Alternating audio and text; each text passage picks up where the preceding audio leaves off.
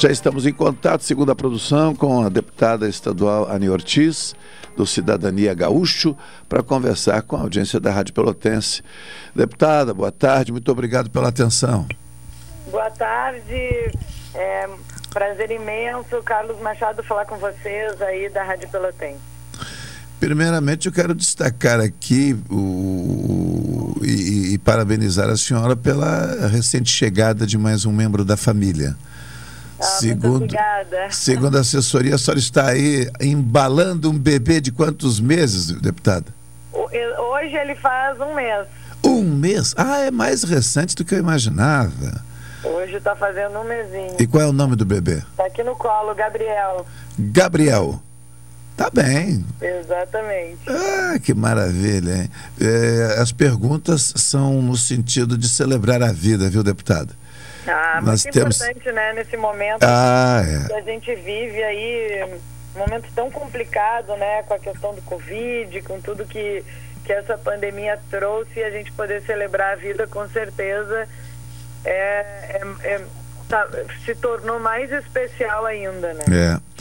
Deputada Dani Ortiz, não é a primeira vez que conversamos sobre o tema, mas agora para atualizar esse processo, que já tem grande repercussão, eh, no que diz respeito a, ao pagamento de pensão vitalícia a, ex, a viúvas de ex-governadores eh, gaúchos. Eh, essa ação direta de inconstitucionalidade no Supremo Tribunal teria tido um julgamento na última sexta-feira. Aconteceu? Não, ainda não. Ele, ele poderia acontecer, né? Ele tem de 11, tinha, o STF tem de 11 a 18, né, para poder fazer esse julgamento dessa, dessa ADI, né, que foi impetrada pela Procuradoria-Geral da República. A gente também tem uma ação da OAB aqui do, do, do nosso estado, que é mais antiga um pouco. E essa discussão é uma discussão muito grande, né, que se faz. E, e foi um dos motivos que me fez apresentar um projeto na Assembleia Legislativa uh, para estancar né, esse pagamento da da aposentadoria vitalícia aos ex-governadores. Com o, meu, com o meu projeto, que virou lei, os ex-governadores não se aposentam mais de forma vitalícia e nenhuma viúva ou algum parente de algum dos governadores, que, dos ex-governadores que hoje recebem a aposentadoria, nenhuma delas vai continuar recebendo, né, vindo a, algum a falecer, vai continuar recebendo esse valor também de forma vitalícia a gente tem essa dificuldade uh, de, de fazer a discussão da constitucionalidade desse projeto né, dentro da Assembleia Legislativa. Uh, nós apresentamos esse projeto em 2015. É, outros projetos já tinham sido. Ó, tá chorando aqui um pouquinho. É, pois é, não, fica à vontade. É. participar da nossa entrevista. É, é possível, inclusive. É só colocar o fonezinho aí, deputada. É. E, e, e, nós tínhamos esse debate sobre a constitucionalidade de se retirar de quem recebe. Então, uh, foi considerado inconstitucional retirar, né, através de um projeto de lei da Assembleia, de quem recebesse esse valor. Mas essa discussão pode, deve ser feita no Supremo Tribunal Federal, que eu acho que é onde tem que ser feita a discussão sobre quem recebe o valor, que são os ex-governadores e as quatro viúvas que nós fizemos foi estancar para que a gente sabe que essas discussões no STF demoram muitos anos, né, para para acontecerem, para ter esses julgamentos, infelizmente, né, e, e, muitas vezes são revertidos, né, que foi o caso que aconteceu no Mato Grosso, é, que, que foi retirado, né, a, a aposentadoria dos, dos uma ação no STF que foi retirado interromperam o pagamento para os ex-governadores que recebiam né, esses valores lá, assim como no Rio Grande do Sul, é o que nós é, estamos torcendo que aconteça. Mas, infelizmente, teve uma reclamação de um ex-governador, é, que se chama Carlos Gomes Bezerra, se não me engano, hoje ele é deputado, deputado federal, e ele entrou com um pedido de uma medida cautelar para voltar a receber o valor. E o STF reconheceu né, o, o pedido dele com a justificativa que o benefício foi instituído antes da Constituição de 88 e, e esse pedido foi deferido pelo ministro Gilmar Mendes e este ex-governador voltou a receber. Então a gente vê muita insegurança né, em relação a isso, mas uh, a minha torcida, é claro que é para que, que esses pagamentos sejam de fato interrompidos e a gente possa, é, e o Rio Grande do Sul, né, nós pagadores, todos nós gaúchos pagadores de impostos, a gente possa é, investir os nossos recursos da melhor maneira e que esses pagamentos não sejam mais feitos, né? Não só para os futuros, porque para os futuros nós conseguimos através de lei, né, de uma lei que, que foi aprovada em 2015, uma lei de minha autoria, Isso. mas para trás também que a gente possa rever também essa, na minha opinião, uma grande injustiça que se faz, né? Se queria na época talvez fazer uma justiça com, com os governadores, mas eu acho que foi muito equivocado é, a, a, a, a lei que foi feita, né, para que esse valor fosse recebido de forma vitalícia. Pois é, eu, eu, até vou entrar, se você me permitir, um pouquinho nessa questão, eu já explico por quê, mas antes eu quero é, didaticamente aqui poder entregar à nossa audiência a seguinte informação. Daqui para adiante, no Rio Grande do Sul, não haverá mais o pagamento de pensão vitalícia à viúva de ex-governador, é isso? Não, não haverá. E este assunto, por exemplo, não está sendo questionado. Ou seja, assunto encerrado. Não, esse é assunto encerrado. As tá. próximas viúvas, por exemplo, assim, vamos dar um exemplo. Hoje a gente tem quatro governadores, é, quatro viúvas que recebem, Isto. Né, recebem há bastante tempo, e oito, se não me engano, oito ou nove ex-governadores. Esses ex-governadores que recebem o valor é porque eles já tinham o direito adquirido antes de aprovada a lei. Sim. Então nós não nós evitamos de entrar nesse debate porque o que, que ia acontecer?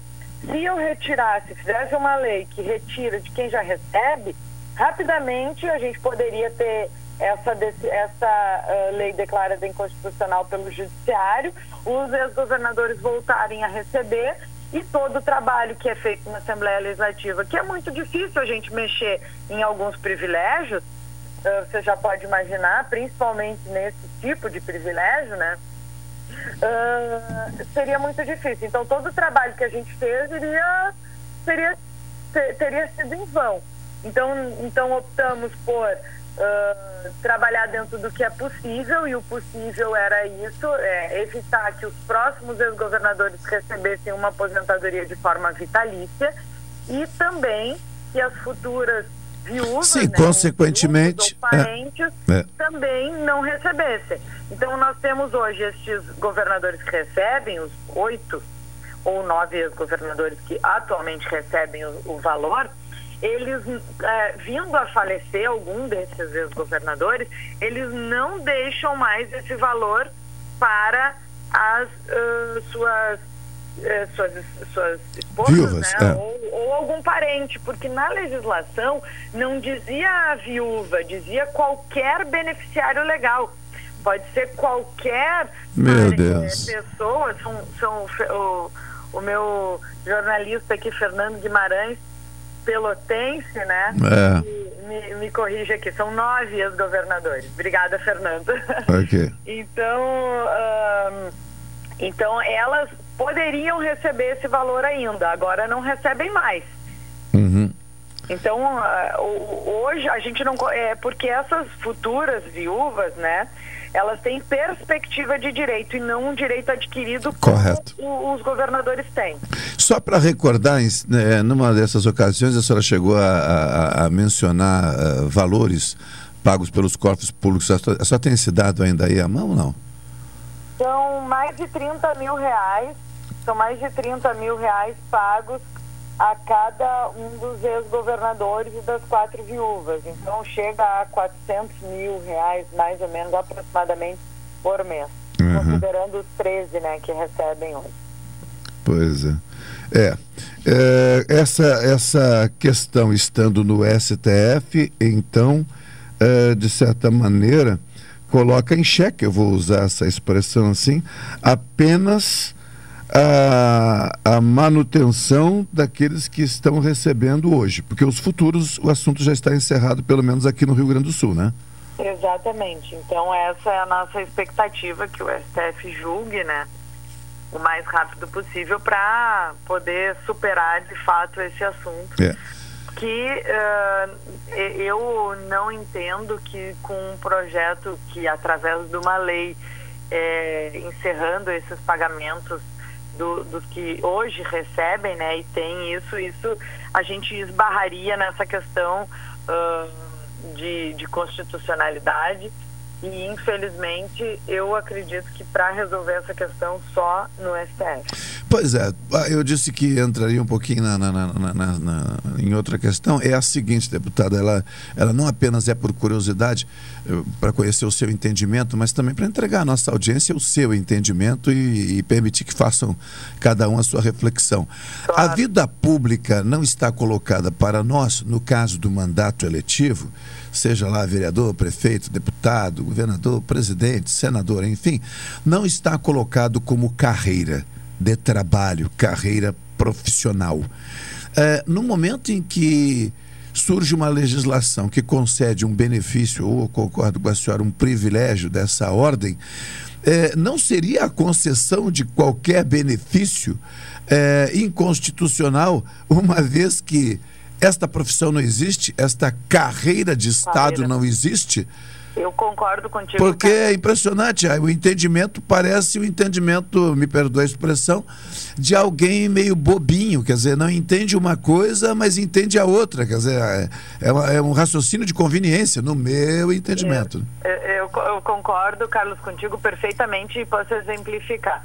Uh, nós uh, que optamos né, por, por uh, colocar o nosso nome à disposição e buscar um cargo público é, eletivo, nós sabemos que esse, esse mandato, né, ele tem dia para começar e tem dia para terminar.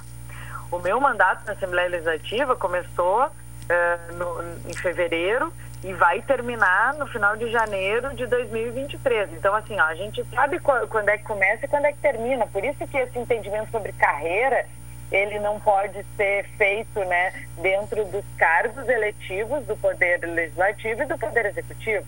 Então, por isso mesmo que eu entendo como ilegal é, e imoral o recebimento de forma vitalícia de um valor é, como, como se aquilo fosse uma carreira, né, ou uma função que dali proveniesse é, uma aposentadoria futura. E mais um exemplo desse nosso entendimento e desse pensamento que eu tenho uh, e, e, tentamos é, trabalhar isso como bandeira dentro do meu mandato é que é, também foi a partir de um projeto que eu protocolei na Assembleia Legislativa que nós retiramos a possibilidade do deputado estadual também se aposentar de forma especial, ou seja, de uma forma diferente né, do que a população em geral, é, e também de forma vitalícia.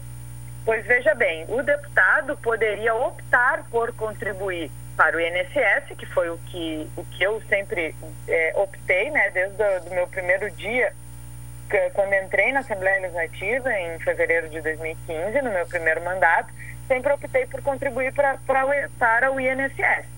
Poderia ter feito outra opção, que é a opção de uma, de uma contribuição para uma aposentadoria especial, na qual o deputado aportava X, né, um valor X, e a Assembleia Legislativa, com recurso público, né, do pagador de impostos, aportava 2X. Sim, seria um e fundo o, de previdência, né?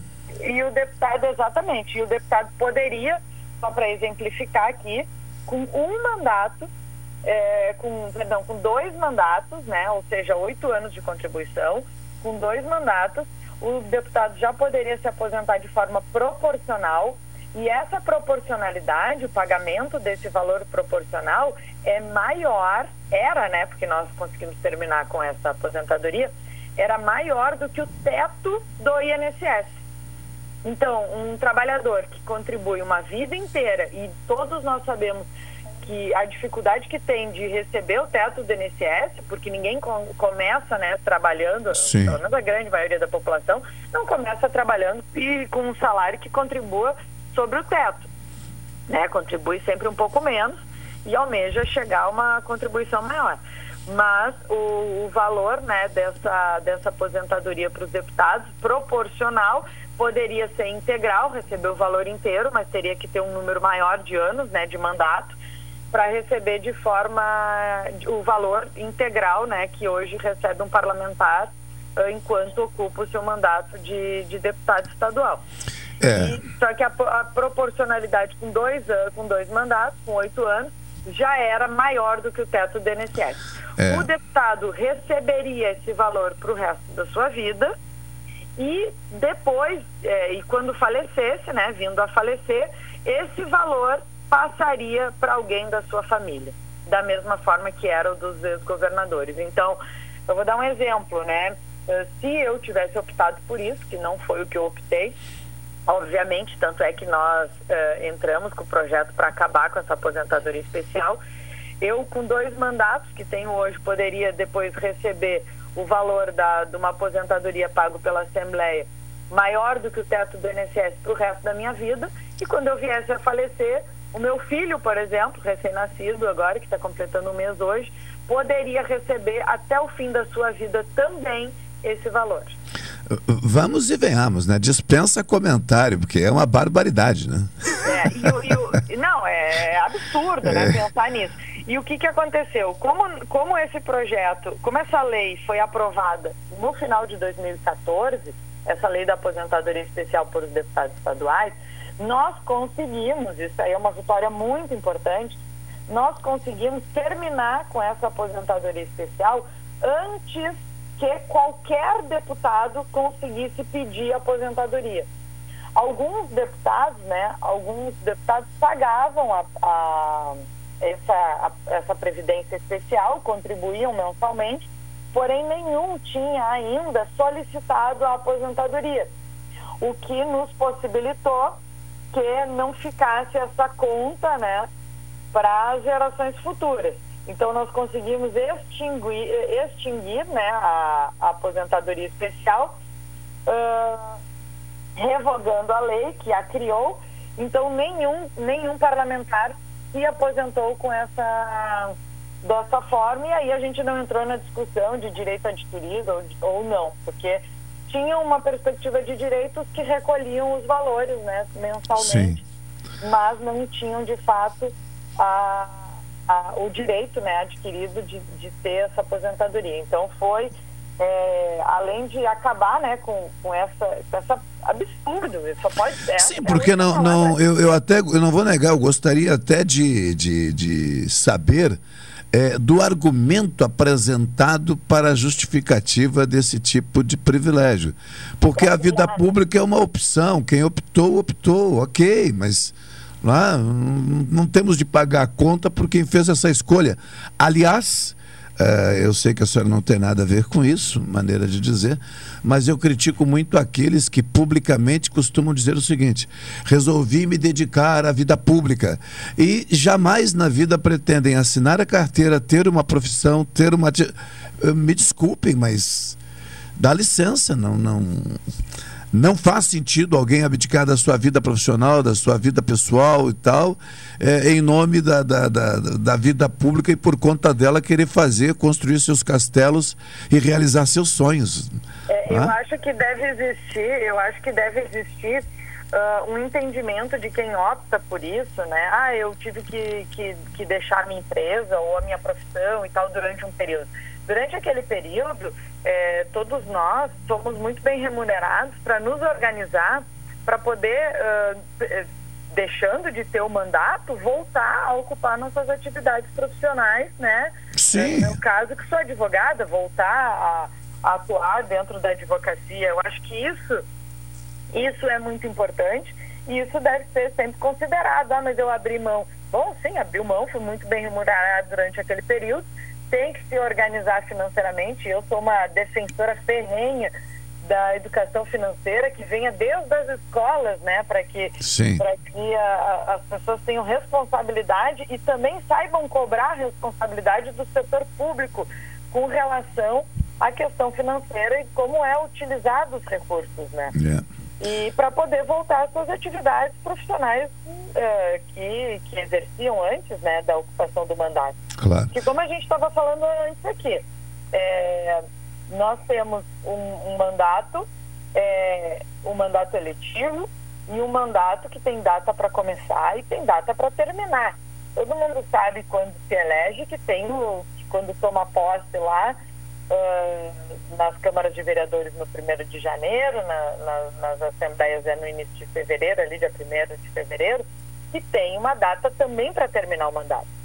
Então, uh, não tem nenhuma justificativa que se apresente que possa fazer com que a gente aceite, né, ou minimamente compreenda que um parlamentar, uh, seja ele um deputado estadual, um deputado federal, é, que ele tenha alguma justificativa para ter uma aposentadoria diferente, né, da, de qualquer um cidadão brasileiro, e que essa aposentadoria seja paga de forma vitalícia e ainda deixada integralmente para algum parente seu, né, um filho, viúva ou viúvo, enfim, é. beneficiário legal, que também vai receber de forma vitalícia. É, deputada, não precisa ser muito entendido, não, para ter a, a, a, certeza, né? E é certeza mesmo, é fático. Isto é legislar em causa própria. É, exatamente. Tem nada a ver com, com, com a representação política que recebe né, por meio do voto, ok, legitimamente, mas neste caso não. Primeiramente, desejar à senhora saúde, é uma saudação que eu faço, a, eu diria que recorrentemente, saúde, inspiração, que o garoto tenha também aí muita saúde, alegria já trouxe, e que a gente possa conversar em breve, quando houver esse julgamento do STF, para que a senhora possa repercutir com a gente aqui, se desejar, o resultado e, se for o caso, por que não, continuar dando repercussão a esse processo. Né?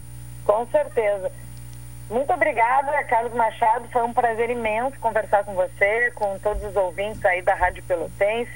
É, também, quem sabe agora, na minha volta, a gente possa estar também é, presencialmente, né? Pois Mais é. uma vez aí em Pelotas. Eu estive uh, em fevereiro fazendo roteiro, estive aí na cidade, uh, junto com o nosso vereador Paulo Coitinho. Isso. Foi é, e, e, tomando um café no Aquários, né? É, é. Pode ir em Pelotas é. e, e, não tomar um café e comer um doce. E o doce, Pelotas, com certeza. Doce Fernando Guimarães conhece muito bem esses caminhos também.